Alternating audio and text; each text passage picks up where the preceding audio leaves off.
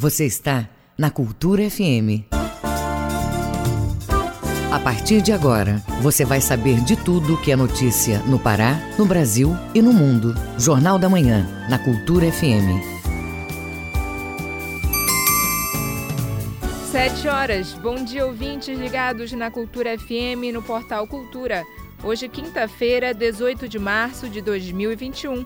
Começa agora o Jornal da Manhã com as principais notícias do Pará, do Brasil e do mundo. Apresentação minha, Brenda Freitas. Participe do Jornal da Manhã pelo WhatsApp 985639937. Mande mensagens de áudio e informações do trânsito, repetindo o WhatsApp 985639937. Os destaques da edição de hoje. Ministério Público do Trabalho lança cartilha para auxiliar na busca de emprego. CESPA acompanha processo de ampliação de leitos em Paraopebas. Vendas do comércio varejista no Pará se mantêm estáveis em menos 0,2%, mesmo com restrições da pandemia, afirma IBGE. Estado e prefeitura adotam medidas para combater o avanço da Covid-19. Limpar alimentos pode prevenir infecções contra o coronavírus. Cantor paraense Bruno Benites lança álbum tropicodélico nesta sexta-feira nas plataformas digitais. E tem também as notícias do esporte. Remo vence na Copa do Brasil e está classificado à segunda fase. Paysandu não viajou para Salinas, continua em Belém do Pará. E ainda nesta edição, Senado aprova convite para ouvir novo ministro da Saúde. Presidente Jair Bolsonaro leva ao Congresso MP que autoriza auxílio emergencial. Taxa básica de juros sobe de 2% para 2,75% ao ano. Essas e outras notícias agora no Jornal da Manhã.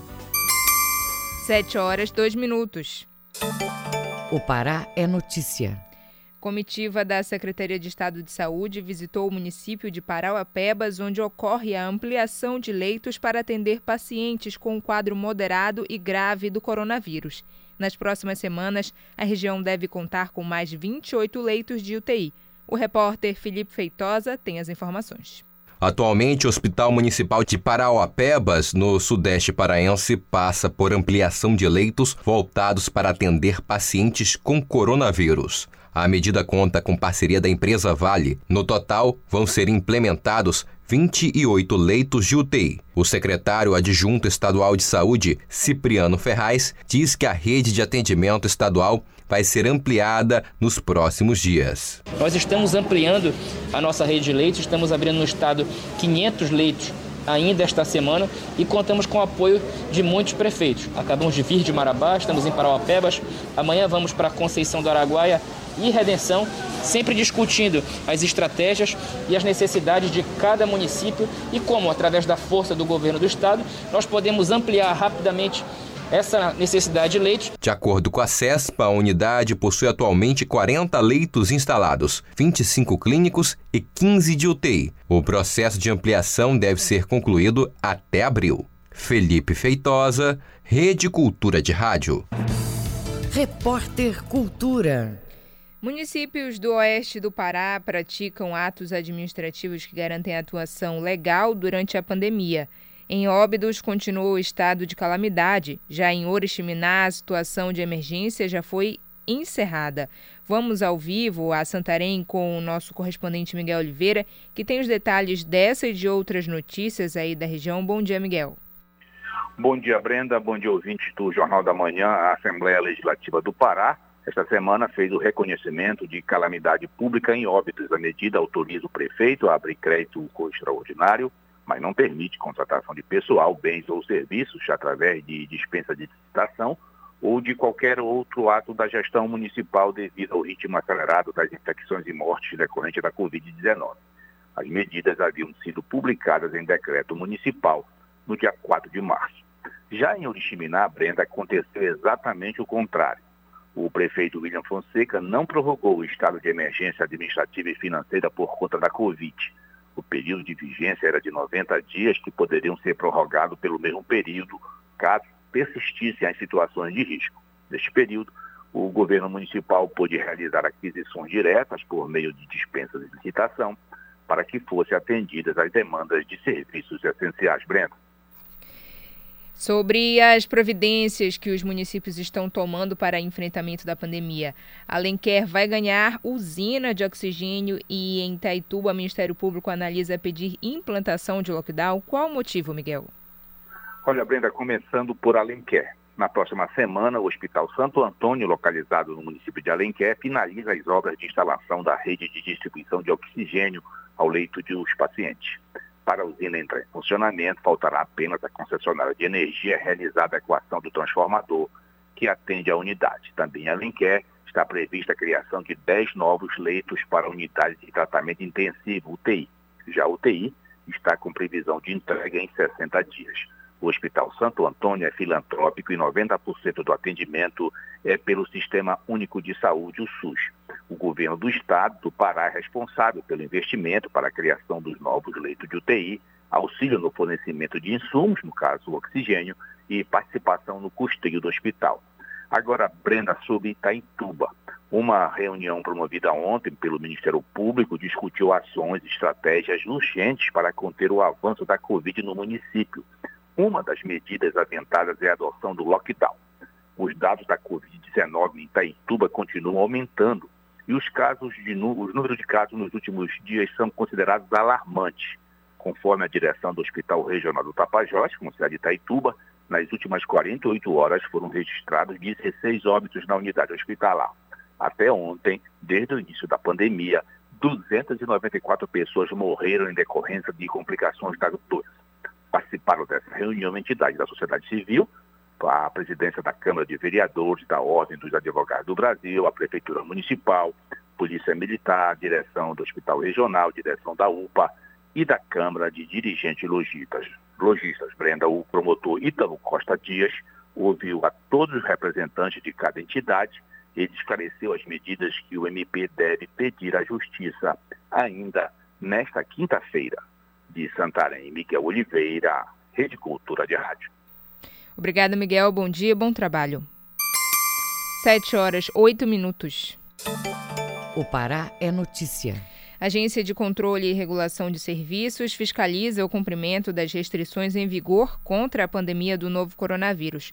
O lockdown, vigente desde a última segunda-feira, limita viagens entre os municípios paraenses e os portos e terminais rodoviários estão sendo monitorados. Saiba mais na reportagem de Cláudio Lobato. As viagens intermunicipais sofrem restrições durante os sete dias de vigência do lockdown. Apenas o transporte de carga está liberado. Fora isso, só comprovando a necessidade do deslocamento. A Arcon, em conjunto com órgãos de segurança do Estado, estará atenta à fiscalização a portos e rodovias, como assegura o diretor de normatização e fiscalização da Arcon, Ivan Bernaldo da Silva. O trabalho está sendo um trabalho com, em conjunto com os órgãos de segurança para que a gente possa evitar e tentar inibir a proliferação desse vírus. O trabalho se prende-se ao fato de uso de máscara, álcool em gel, aferimento da temperatura, qualquer qualquer situação que possa sair dessa linha de normalidade será coibido com penalidade. Qualquer situação que possa nos colocar em risco, ela não vai acontecer. Viagens intermunicipais têm modificações e restrições durante pelo menos esses sete dias de vigência do lockdown. Essas medidas são voltadas para evitar o avanço do novo coronavírus na região metropolitana do estado, que atualmente está em bandeiramento preto, o que limita a circulação do transporte intermunicipal de saída saída e entrada em Belém, Ananindeua, Marituba, Santa Bárbara do Pará e Benevides. E se a viagem for absolutamente necessária, o diretor de normatização da Arcon, Ivan Bernaldo, faz algumas recomendações. A orientação é que a população nos ajude, fique em casa, só saia de casa se tiver realmente uma necessidade de sair. Quando sair de casa, pegue os documentos, autodeclaração. Qualquer normalidade pode usar o site da Arcon, pode usar o 0800 da Arcon, que é 0800 091 1717. Nós estamos à disposição para colaborar e junto a gente é, eliminar de uma vez por toda a propagação desse vírus. Qualquer dúvida com relação às novas regras ou para denunciar o seu descumprimento, é é só entrar em contato com a Arcon no número 0800 091 1717 no e-mail ouvidoria@arcom.pa.gov.br e através do call center da Arcom nos números 3242 2544 3242 2510. Cláudio Lobato, Rede Cultura de Rádio. Rede de Educação Pública de Garrafão do Norte tem opção de ensino presencial. Confira este e outros destaques no Giro pelo Interior. Informações com Bruno Barbosa. A modalidade é ofertada apenas aos alunos que não possuem internet em casa. Segundo a Secretaria de Educação do município, o ensino presencial é apenas para três alunos, no máximo, por sala. Esse plantão presencial, que também serve para orientações, acontece de segunda a quinta-feira, sendo a sexta reservada para planejamento dos plantões seguintes e correções de trabalhos. As aulas do ano letivo 2021 começaram na semana passada em Garrafão do Norte. No sul do Pará, as secretarias de Meio Ambiente e Esporte Lazer de Cumaru do Norte trabalham na manutenção do estádio Queixadão. A praça esportiva fica a poucos metros da PA 287, na sede do município, e recebeu manutenção nesta quarta-feira. A ação faz parte de uma série de pontos do município que estão passando pelos mesmos reparos, como roçagem de áreas verdes e limpeza de vias, sempre executados pela Secretaria de Meio Ambiente da cidade. No Baixo Tocantins, as localidades de Joana Pérez, Umarizal e Arenquimbaua receberam ações de conscientização em relação ao decreto da Prefeitura de Baião. Foram feitas reuniões com as lideranças comunitárias, envolvendo agentes da Secretaria de Meio Ambiente da cidade, Guarda Municipal e policiais militares. As aulas da rede pública municipal retornaram apenas na modalidade virtual.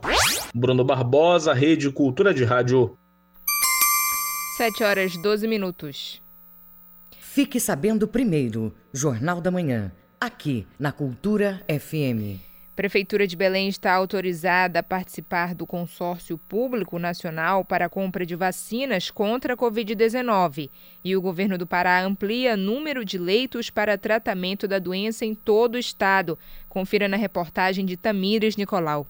O governo do estado instalou mais de 40 leitos para o atendimento de casos de Covid-19 em Marabá. O Hospital Regional do Sudeste do Pará oferta ainda 12 leitos clínicos e 30 de UTI para pacientes com coronavírus. Em convênio com a Prefeitura Municipal, o governo estadual implementou 8 leitos de UTI e 16 leitos clínicos no Hospital Municipal de Marabá. O estado possui atualmente 1.460 leitos exclusivos para a Covid-19. O governador Helder Barbalho comenta sobre a abertura de novas unidades. Nós estaremos incrementando mais 500 leitos por todo o Pará, fazendo com que o nosso estado chegue ao total de 1.960 leitos para pacientes que estejam infectados pelo novo coronavírus. As medidas são fundamentais para o combate à Covid-19 e para a garantia de atendimento à população. O Estado também vai receber novas doses de vacinas,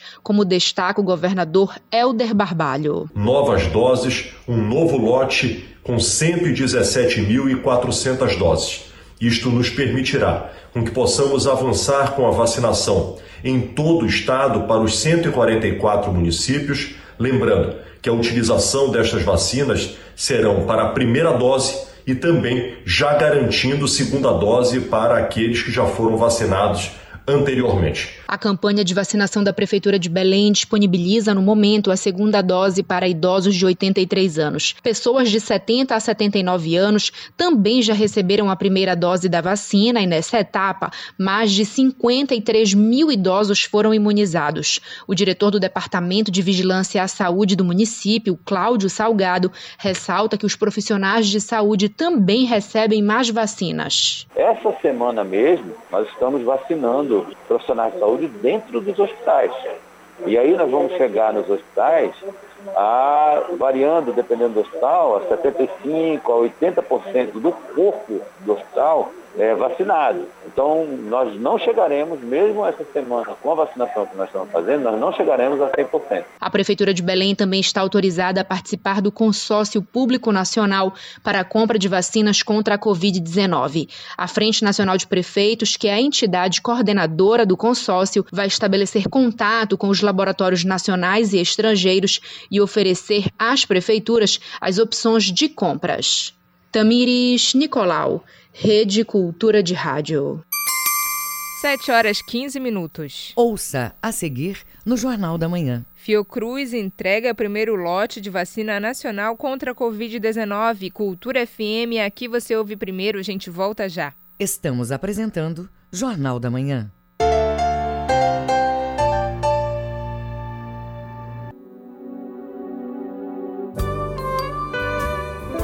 De segunda a sexta, às duas da tarde, na Cultura FM, Coletânea. Produção e apresentação, Paulo Brasil.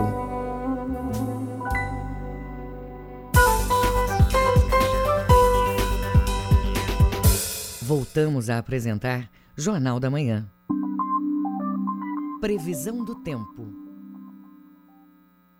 De acordo com a Secretaria de Meio Ambiente e Sustentabilidade, em Belém, quinta-feira de tempo fechado, com céu parcialmente nublado a encoberto. Devem cair pancadas de chuvas, leves a fortes, ao longo dos três períodos. Mínima de 24, máxima de 30 graus em Benevides. No Nordeste paraense, manhã e tarde com céu parcialmente nublado encoberto. Nestes períodos, podem cair chuvas leves a fortes, acompanhadas por trovoadas, principalmente na área litorânea. Mínima de 23, máxima de 29 graus em Tomé-Açu. E no Marajó, manhã com céu parcialmente nublado, pode chover de maneira rápida. À tarde e à noite, tempo mais fechado, com chuvas intensas e trovoadas, seguidas por ventos fortes. Mínima de 23, máxima de 28 graus em Moaná. 7 horas 17 minutos. O ouvinte no Jornal da Manhã. E o Jornal da Manhã abre espaço para o ouvinte fazer denúncias, sugestões ou reclamações sobre as questões da cidade. Quem participa hoje é o ouvinte Edivaldo William, que diz como está aproveitando o período de lockdown. Acompanhe ficar em casa nesse lockdown, mano, tá me dando muitas ideias. Tipo, eu fico tocando violão, fico mexendo no celular, assisto um pouco de TV, entendeu? Só saio quando é necessário, tipo, vou na comprar uma carne, entendeu? Ou então vou comprar algum remédio, somente isso, entendeu? É o que eu tô fazendo nesse lockdown, dormindo muito. Obrigado, Edivaldo. E não se esqueça, participe do Jornal da Manhã, mande o seu WhatsApp para o número 985639937, repetindo o WhatsApp 985639937. Jornal da Manhã. Informação na sua sintonia. Viva com saúde.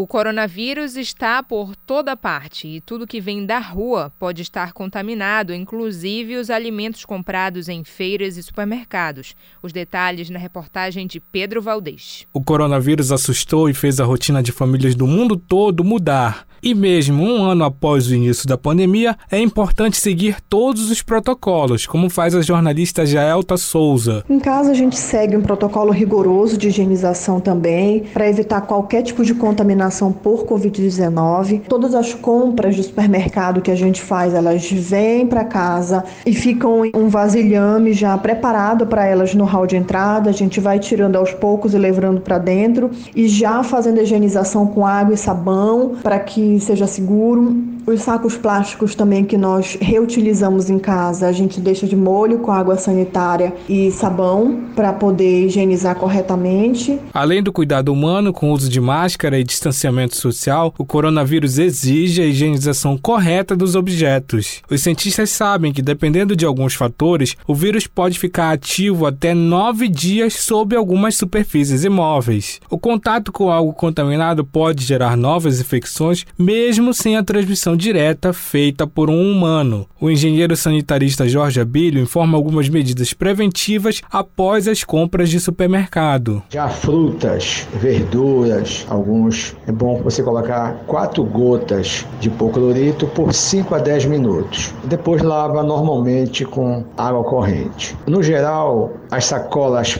plásticas ou recipientes que são muito manuseados em feiras, sacolinhas, é, de papel. É bom descartar tentar não reaproveitar. A Organização Mundial da Saúde afirma que o novo coronavírus não é resistente ao calor, como outros vírus e bactérias encontradas eventualmente em alimentos. Então, a orientação é que as refeições sejam bem cozidas ou aquecidas a pelo menos 70 graus. O engenheiro sanitarista Jorge Abílio comenta sobre a higiene durante o ato de cozinhar. Logo em seguida, fazer a higienização das suas mãos com água e sabão antes de você manipular qualquer alimento alimento ou tempero, alguma coisa que você vai fazer. Pedro Valdez, Rede Cultura de Rádio.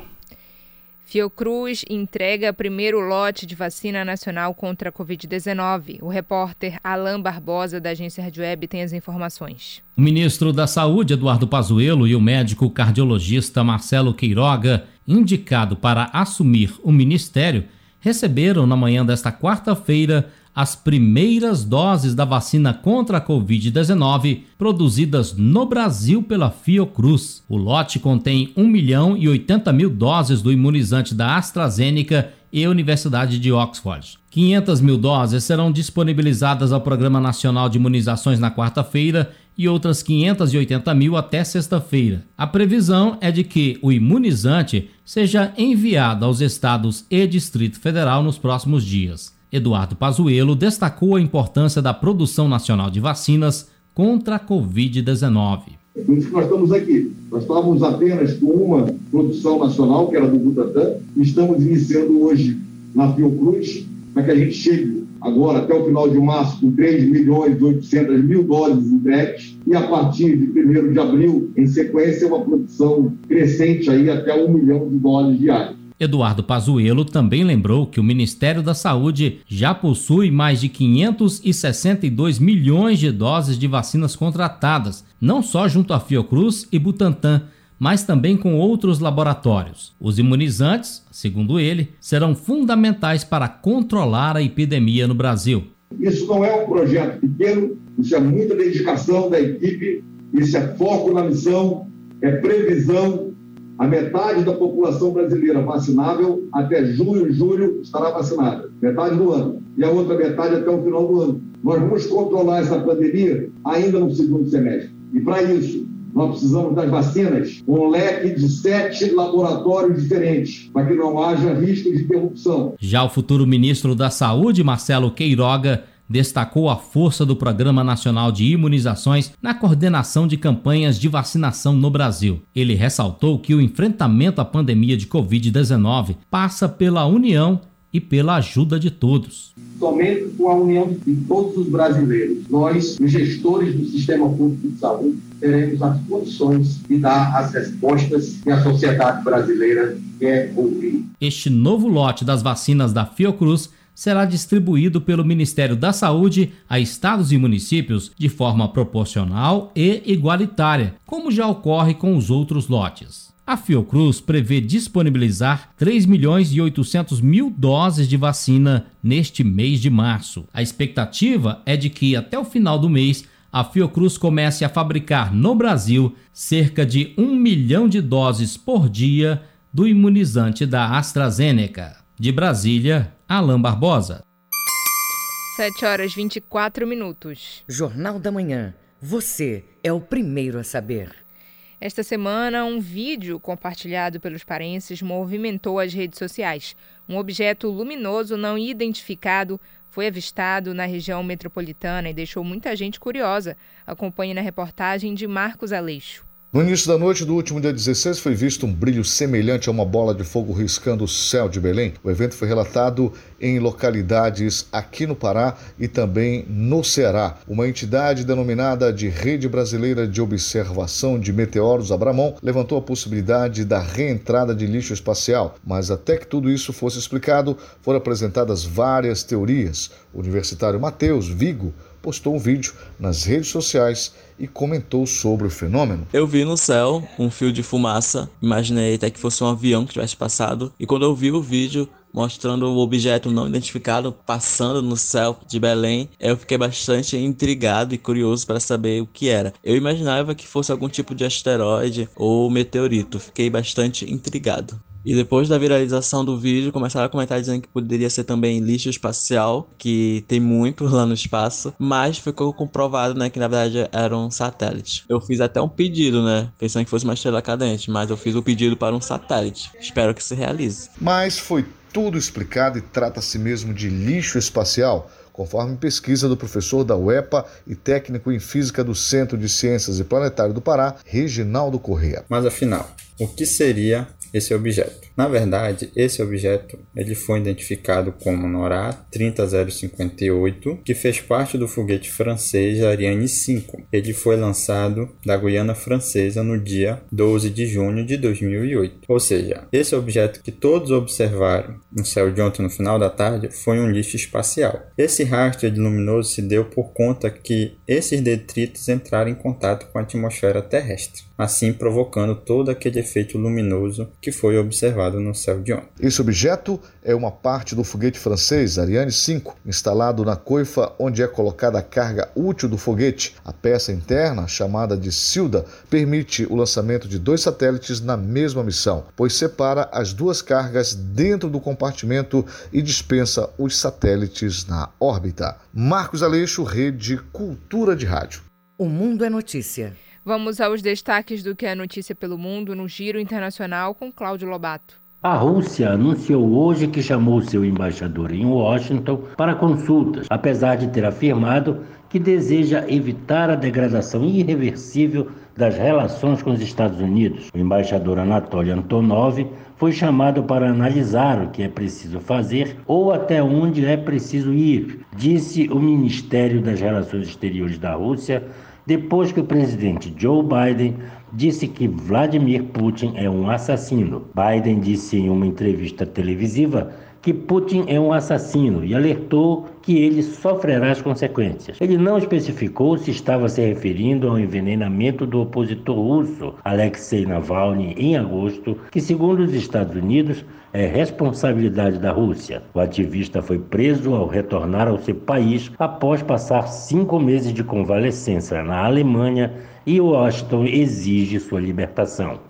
Um pesquisador foi preso nos Estados Unidos acusado de comprar centenas de sementes de mamona com a intenção de produzir licina, um veneno potente capaz de comprometer órgãos e matar pessoas em apenas poucas horas. O engenheiro biomédico, diretor de uma empresa de biotecnologia em Massachusetts, foi identificado como Stiak Ali Saem de 37 anos. Em uma nota à New York Post, os advogados da nação, autoridades federais responsáveis pelo caso, detalharam que ele teria comprado 100 pacotes da planta com 8 grãos cada, com a intenção de extrair a toxina. Depois de concluir a primeira versão do inquérito, as autoridades disseram que o engenheiro, dono de um doutorado em engenharia biomédica, pesquisou como produzir venenos sem gosto, mas Saem, natural do estado da Pensilvânia, teria mentido para os investigadores, alegando que pediu apenas um pacote dos grãos para plantá-los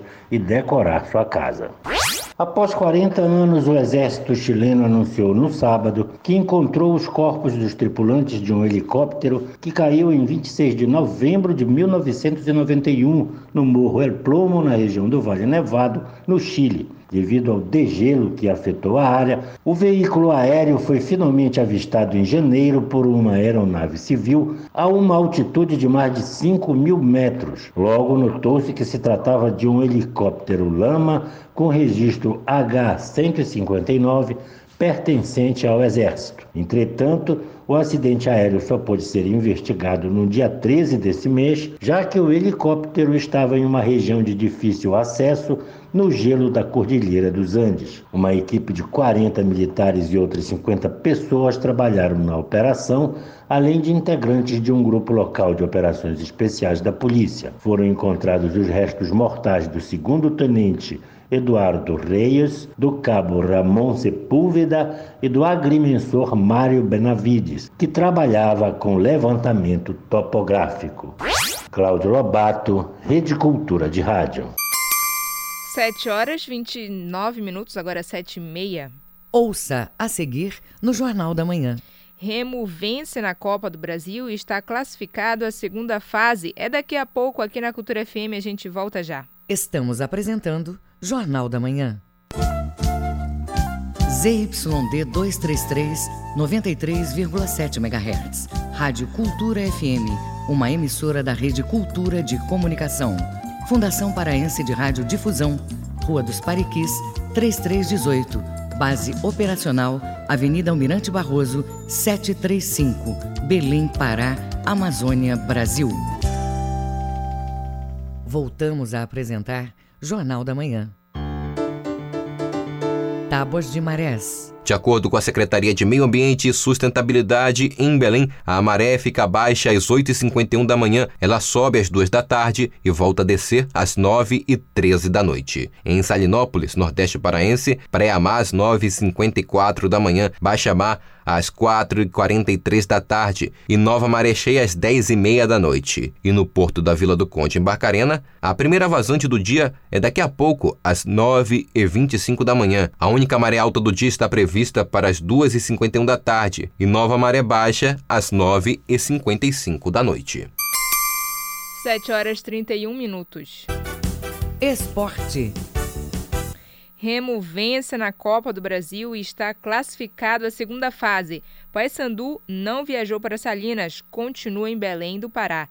As notícias do esporte com Alexandre Santos. Copa do Brasil, primeira fase, ontem à tarde no estádio Maximino Porpina, em Castanhal. A equipe do Castanhal foi eliminada da competição pelo Volta Redonda do Rio de Janeiro, goleada três tentos a zero. No primeiro tempo, o time carioca já vencia de 1 a 0. Gol de Aleph Manha aos 31 minutos. Na etapa final, mais dois gols. Outra vez o atacante Aleph Manga aos 19 e já aos 49 minutos, Regis selava a vitória do time carioca final. Volta Redonda 3, Castanhal 0, fim de linha para o Aurinegro na Copa do Brasil. Agora, o time ao comando do técnico Arthur Oliveira vai esperar o Campeonato Paraense recomeçar para enfrentar a equipe do Tapajós em jogo programado para Outeiro. Jogando ontem à noite em Bento Gonçalves, no Rio Grande do Sul, pela Copa do Brasil, primeira fase, o Leão de Antônio Baena venceu o Esportivo de dois tentos a zero. Logo no primeiro tempo, Felipe G2 aos 20 minutos, fazia Remo um tento a zero. Assim terminava a etapa primeira. No segundo tempo, Lucas Tocantins, aos 41 minutos, selava a vitória azulina. Dois para o Remo, zero para o Esportivo. O destaque do jogo, o goleiro Thiago Rodrigues, que chegou a defender pênalti aos 36 do primeiro tempo, cobrado pelo jogador Wesley da equipe do Esportivo. Classificado, o Remo vai enfrentar agora a equipe do CSA de Alagoas. O CSA que ontem goleou o Guarani de cinco tentos a um. O Leão Azul já tem garantido a soma de um milhão duzentos e trinta e cinco mil reais. 560 mil da primeira fase e agora mais 675 mil.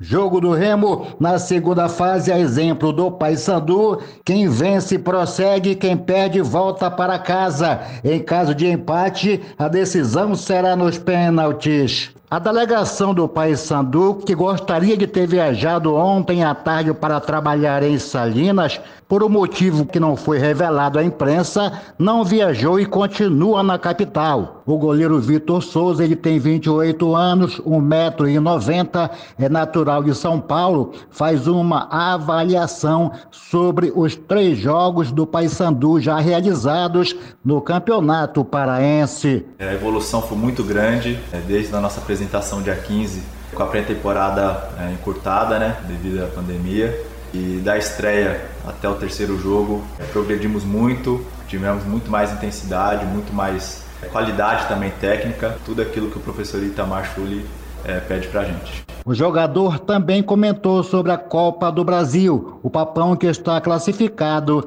à segunda fase. É um torneio é, muito atrativo, para o clube é muito bom financeiramente, é, ainda mais nessa pandemia, que os recursos né, pela torcida não estar indo no estádio é, caiu um pouco. E para nós jogadores é muito bom porque tem uma a projeção né, de carreira. No Campeonato Paraense, o próximo jogo do Paysandu será com o Remo, jogo programado para Curuzu. E pela Copa do Brasil, o adversário vai sair do confronto entre Goianésia de Goiás e CRB de Alagoas. Alexandre Santos para a Rede Cultura de Rádio.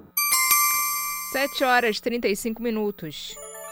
Os números da economia no Pará, setor do varejo registra variação de 0,2%, mantendo-se estável no mês de janeiro. A afirmação veio de uma pesquisa do Instituto Brasileiro de Geografia e Estatística, o IBGE. As informações com a repórter Joana Mello.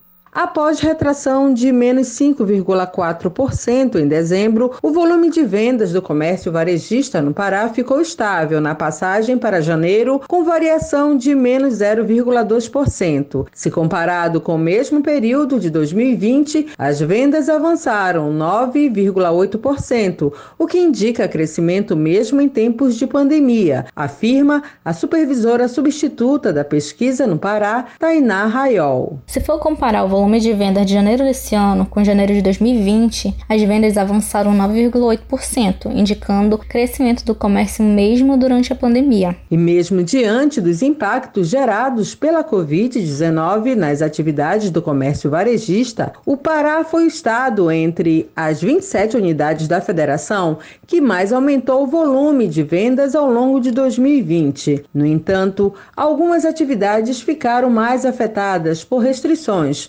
como isolamento social, destaca Tainá Raiol. Como vestuário e combustíveis, já outras se beneficiaram de mais pessoas em casa, como material de construção, e tiveram aquelas que não fecharam em momento algum, que é o caso dos supermercados. Já no comércio varejista ampliado, que inclui as atividades de veículos, motos, partes e peças e de material de construção, o volume de vendas em janeiro teve uma queda de 1,5% em relação a dezembro, sendo o segundo mês consecutivo com resultados negativos. A pesquisa do IBGE também aponta que o comércio varejista ampliado, que inclui atividades como as de vendas de material de construção, teve aumento na comercialização de 5,2%, impulsionado pelas pequenas reformas realizadas pelas famílias com o recebimento do auxílio emergencial. Joana Melo, Rede Cultura de Rádio. Ministério Público do Trabalho lança a ferramenta para acessar dados sobre emprego no Brasil. A iniciativa faz parte de uma série de inovações em processo de desenvolvimento pelo órgão para auxiliar no enfrentamento da pandemia de Covid-19. Saiba mais sobre a iniciativa com o repórter Marcos Aleixo.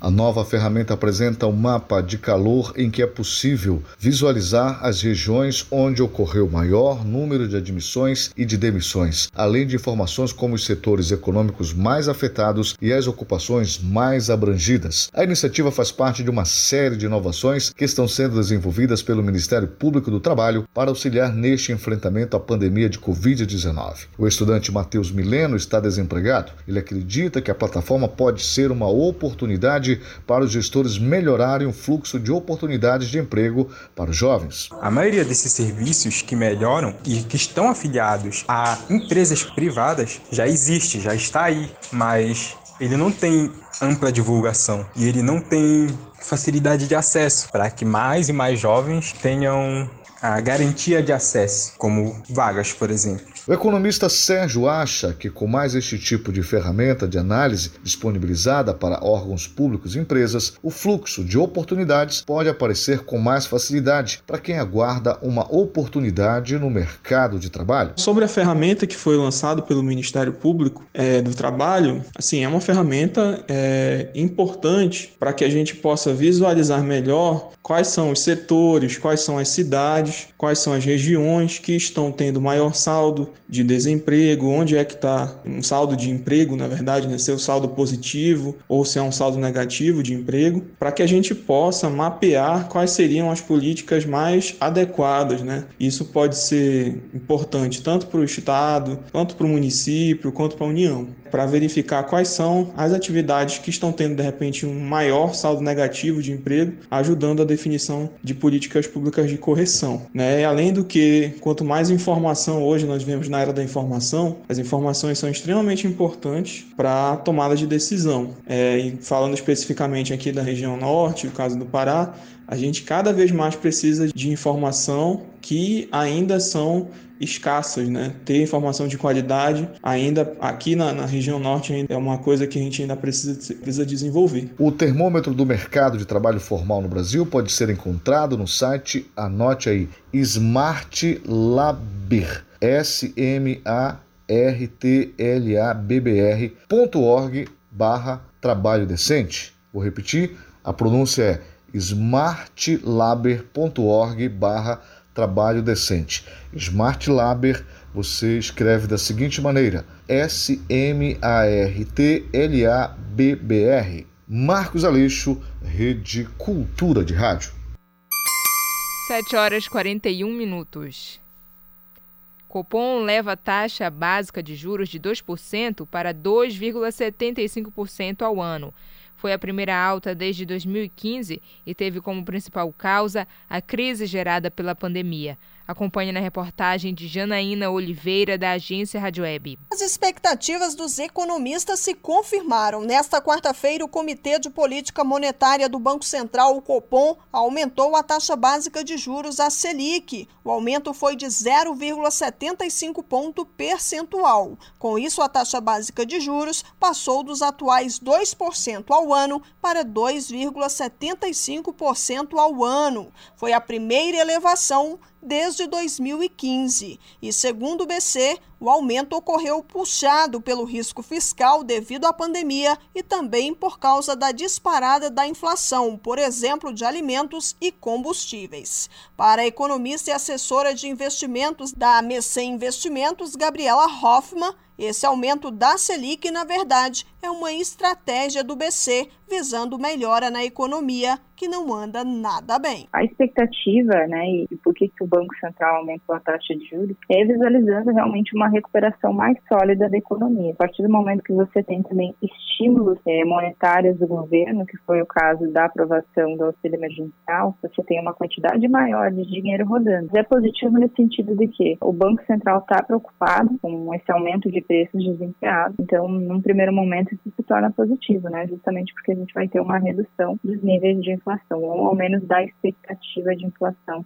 Mas nem todos viram como positiva a decisão do Copom. A Confederação Nacional da Indústria, CNI, considerou precipitada. Para a CNI, o aumento da taxa de juros é um elemento adicional de contração da demanda desnecessário na atual conjuntura. A Selic influencia todas as demais taxas, como as cobradas em empréstimos, financiamentos e até de retorno em aplicações financeiras. Apesar de ter passado para 2,75% ao ano, segue abaixo da meta central deste ano, estimada em 3,75%. Agência Rádio Web de Brasília, Janaína Oliveira. Vamos aos indicadores econômicos do dia com Cláudio Lobato. O Ibovespa, o principal indicador da Bolsa de Valores brasileira, abriu em queda, mas reverteu a tendência e fechou em forte alta. O índice teve uma valorização de 2,22% aos 116.549 pontos após o Fed, o Federal Reserve, o Banco Central norte-americano, repetir a promessa de manter meta de juros próxima de zero no próximo ano e na expectativa do aumento da taxa básica de juros, a Selic, no Brasil. A melhora no cenário econômico do Fed não alterou imediatamente as expectativas das autoridades em relação aos juros. Sete de 18 autoridades agora esperam alta em 2023. Contra 5 em dezembro passado. Quatro acham que pode ser necessário aumentar os juros já no próximo ano, contra nenhum em dezembro do ano passado. A cotação desta quarta-feira foi a maior do Ibovespa desde 19 de fevereiro, quando atingiu 118.430 pontos. Os investidores da Bolsa Paulista ainda aguardam a decisão do Copom, o Comitê de Política Monetária do Banco Central, após o fechamento, quando o Banco Central deve promover a primeira alta em quase seis anos da taxa básica de juros, atualmente em 2% ao ano. O dólar comercial fechou em queda de 0,59%, cotado a R$ 5,58 na venda, na segunda queda seguida da moeda. O euro fechou a sessão em ligeira queda de 0,01%, cotado a R$ 6,68 na venda. O grama do ouro hoje custa R$ 313,88 e o rendimento da caderneta de poupança com aniversário nesta quinta-feira é de 0,5%. Cláudio Lobato, Rede Cultura de Rádio. 7 horas e 45 minutos. Ouça a seguir no Jornal da Manhã. Senado deve ouvir novo ministro da Saúde. Cultura FM é que você ouve primeiro, a gente volta já. Estamos apresentando Jornal da Manhã. Páscoa em abril, férias em julho, Sírio em outubro.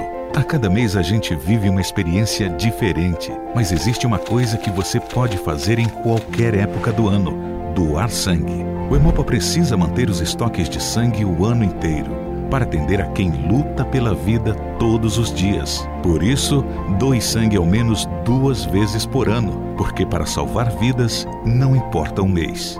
Hemopa, Governo do Pará. Voltamos a apresentar Jornal da Manhã. Previsão do tempo.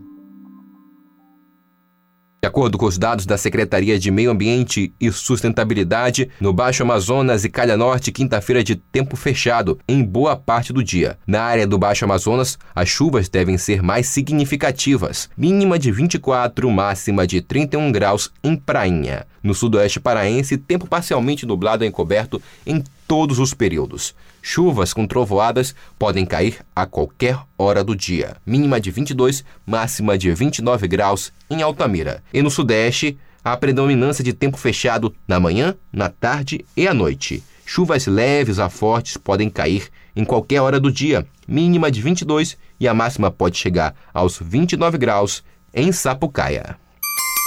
7 horas e 47 minutos. Política. Senado deve ouvir novo ministro da Saúde. O principal objetivo é a preocupação com a independência na atuação do chefe do ministério e quais serão as ações no combate à pandemia. A reportagem é de Yuri Hudson, da agência Rádio Web. A Comissão Temporária da Covid-19 aprovou nesta quarta-feira o convite para ouvir o novo ministro da Saúde, o médico Marcelo Queiroga. O cardiologista ainda não foi empossado no cargo, mas já tem muitas questões a responder no Congresso Nacional. O nome de Queiroga foi confirmado por Jair Bolsonaro no início desta semana. Ele já iniciou o processo de transição junto ao atual ministro Eduardo Pazuello. No entanto, no Congresso já há preocupações com a posição do novo ministro e a autonomia que ele deve ter na pasta, como sintetiza a MDBista, autora do convite, senadora Rose de Freitas. Trocar o ministro não significa que trocou a mentalidade, trocou a condução, trocou o encaminhamento. Não. Nós estamos todos aterrorizados com o que está acontecendo no Brasil. Então, o instrumento que nós temos é, é o novo ministro. Já tomou posse tem que responder. Vai fazer o quê? O que que está fazendo o Ministério da Saúde que não consegue superar os gargalos que eles próprios criaram? Ora com política familiar do presidente, ora com a ineficiência a burocracia. O Senado também aprovou um convite ao ministro das Relações Exteriores, Ernesto Araújo, para tratar sobre a compra de vacinas. A Câmara também colocou ministros do governo Bolsonaro na mira os deputados aprovaram cinco requerimentos de convites a auxiliares do presidente da República. O futuro novo ministro da Saúde, Marcelo Queiroga, o chefe do Itamaraty e o ministro de Ciência e Tecnologia, Marcos Pontes, falarão sobre vacinas. Além deles, a Comissão de Ciência e Tecnologia aprovou o convite a representantes do Butantan e da Fiocruz. A presença do ministro da Saúde no Congresso é aguardada para a próxima semana. Agência Rádio Web de Brasília, Yuri Hudson. O Congresso Nacional deve receber o presidente Jair Bolsonaro, mas o encontro oficial ainda não tem data definida. Saiba os motivos na reportagem de Yuri Hudson. O presidente Jair Bolsonaro vai levar pessoalmente ao Congresso o texto da medida provisória que define a liberação de uma nova rodada do auxílio emergencial.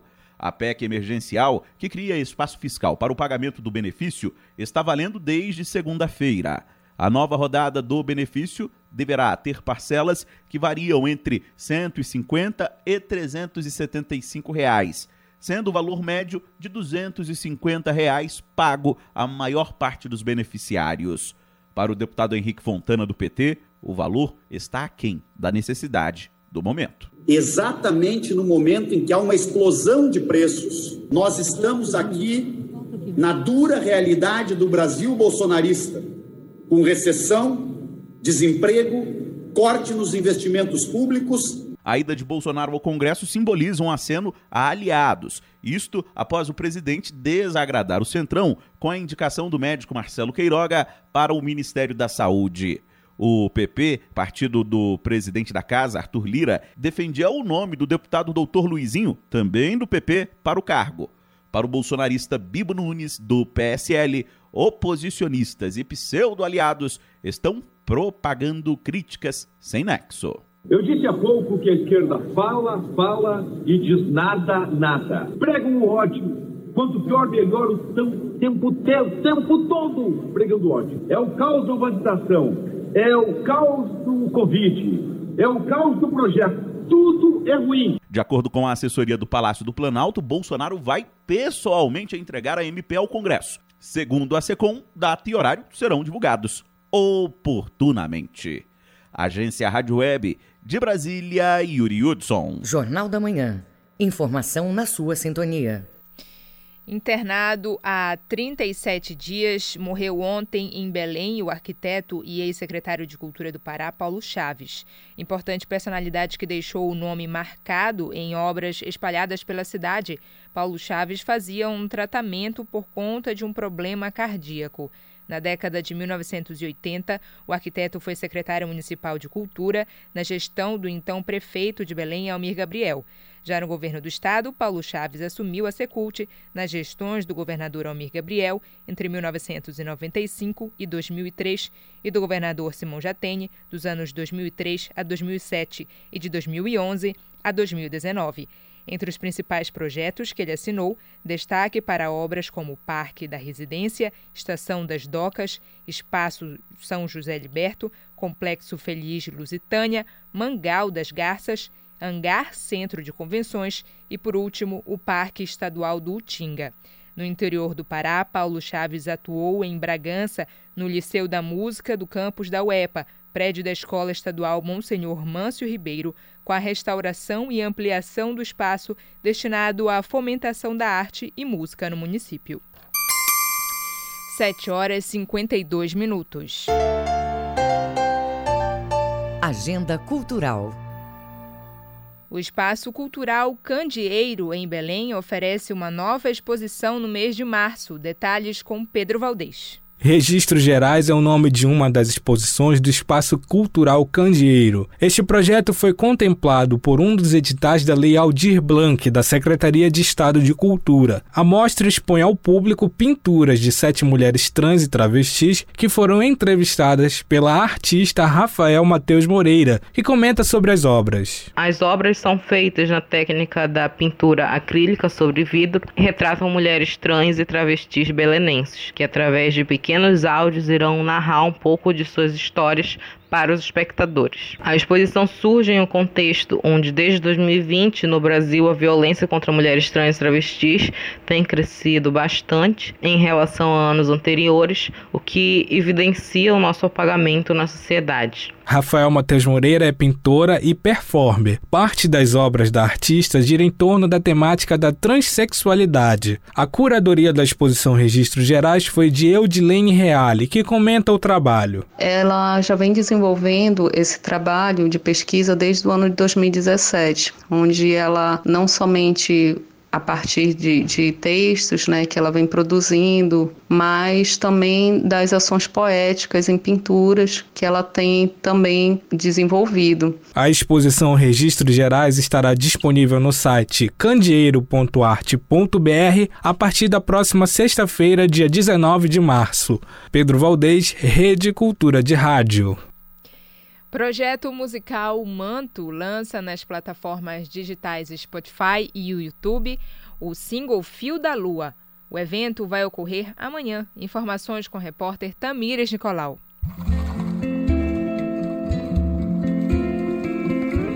O projeto Manto foi criado em 2017 com a união de artistas que, por meio da música, abordam questões relacionadas à ancestralidade, fauna e flora amazônica.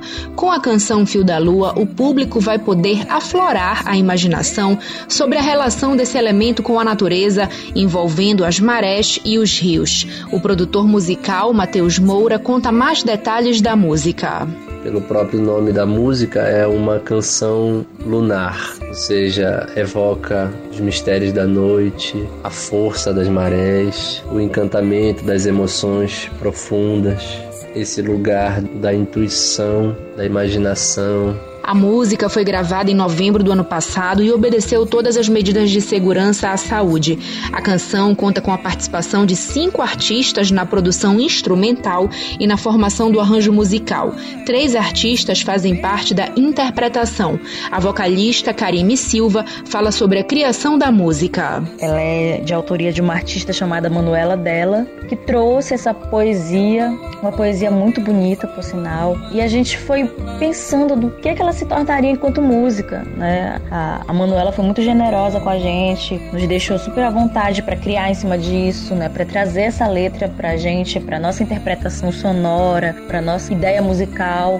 E aí nós fizemos esse trabalho no estúdio. O projeto foi contemplado pela Lei Aldir Blanc Pará no edital de música para a produção do primeiro álbum que o single Fio da Lua faz parte. Só não se esqueça de Tamires Nicolau, Rede Cultura de Rádio. E o músico paraense Bruno Benites lança amanhã nas plataformas digitais o terceiro álbum da carreira. O cantor teve o apoio importante da lei, da, da, da lei Aldir Blanc perdão, para divulgar o novo disco Tropicodélico. As informações com a repórter Joana Melo. Uma seleção de ritmos latinos com uma pegada psicodélica. Assim foi pensado um novo álbum intitulado Tropicodélico, do cantor e multi-instrumentista paraense Bruno Benites. Ele conta que a inspiração veio da sonoridade de artistas da década de 1960. A cumbia peruana, que era, apesar de ser um ritmo latino muito dançante, também utilizava elementos sonoros né, da sonoridade psicodélica, né, misturando um pouco com uma sonoridade meio de rock and roll. Então, não só eles, né, a cumbia peruana, Carlos Santana. No Brasil, a gente teve muita gente misturando também a brasilidade com esses elementos, como os novos baianos. Então, é um disco que é dançante, que se comunica também com os elementos aqui da Amazônia, como a guitarrada, como a lambada. O álbum, aprovado com recursos da Lei Federal Federal Aldir Blanc, por meio do edital organizado pela Secretaria de Cultura do Estado, foi produzido entre janeiro e fevereiro deste ano em Belém, na Caverna do Barbudo. Bruno Benites comenta a importância do incentivo na produção cultural paraense nesse período de pandemia? Bom, eu acho que essa lei ela foi muito importante, não, não só para viabilizar muitos projetos que estavam parados, né, principalmente em época de pandemia, que inclusive foi o grande motivo da lei existir, mas eu acho que também mostra que existem várias formas de investir na cultura. De repente, dando um pouco mais de autonomia diretamente para o artista, a gente pode ter, de repente, um novo cenário com muitos produtos novos, né, que também geram emprego, geram renda, né. É, às vezes se fala muito em produzir apenas públicos, como shows, né, coisas assim, mas às vezes o produto ele vai gerar uma série de coisas, né? Agora a gente está vendo aí, Leodir Blanc vai chegar aí no mercado uma série de novos discos, novos videoclipes, né? É, é curta-metragem, né? É, espetáculos. Então, assim, eu acho que isso abre até o horizonte para a gente pensar em como poderia, de repente, ser, ser investido melhor dinheiro da cultura. Né? O disco Tropicodélico conta com a participação de outros artistas paraenses, como Lucian Costa, Ronaldo Silva, Nazaré Pereira e do compositor uruguaio Pájaro Canzani. O músico Cleiton Silva, da banda Nacuíra, também marca presença nesse trabalho na música Dançadeira. Composição do Bruno, né, em parceria com Ronaldo Silva. Nós recebemos esse convite com muita felicidade, representando a banda Nacuíra. Estamos na faixa eu, né, como vocalista, o Danilo Rosa como guitarrista e o Armando Mendonça no solo de violino. É uma felicidade muito grande mesmo pelo que representa o Bruno com seu trabalho próprio, pelo que representa a família do Bruno para a música paraense. E a gente sabe que é uma música que vai fazer muita gente dançar aí, inclusive nós. O lançamento do terceiro álbum da carreira musical de Bruno Benites é nesta sexta-feira, amanhã, em diferentes plataformas digitais de música.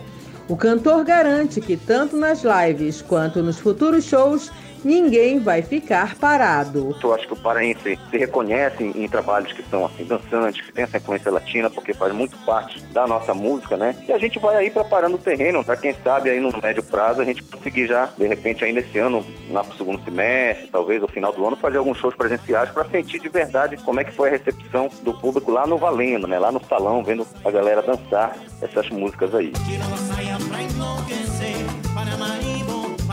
Joana Melo, Rede Cultura de Rádio. 8 horas, termina aqui o Jornal da Manhã desta quinta-feira, 18 de março de 2021.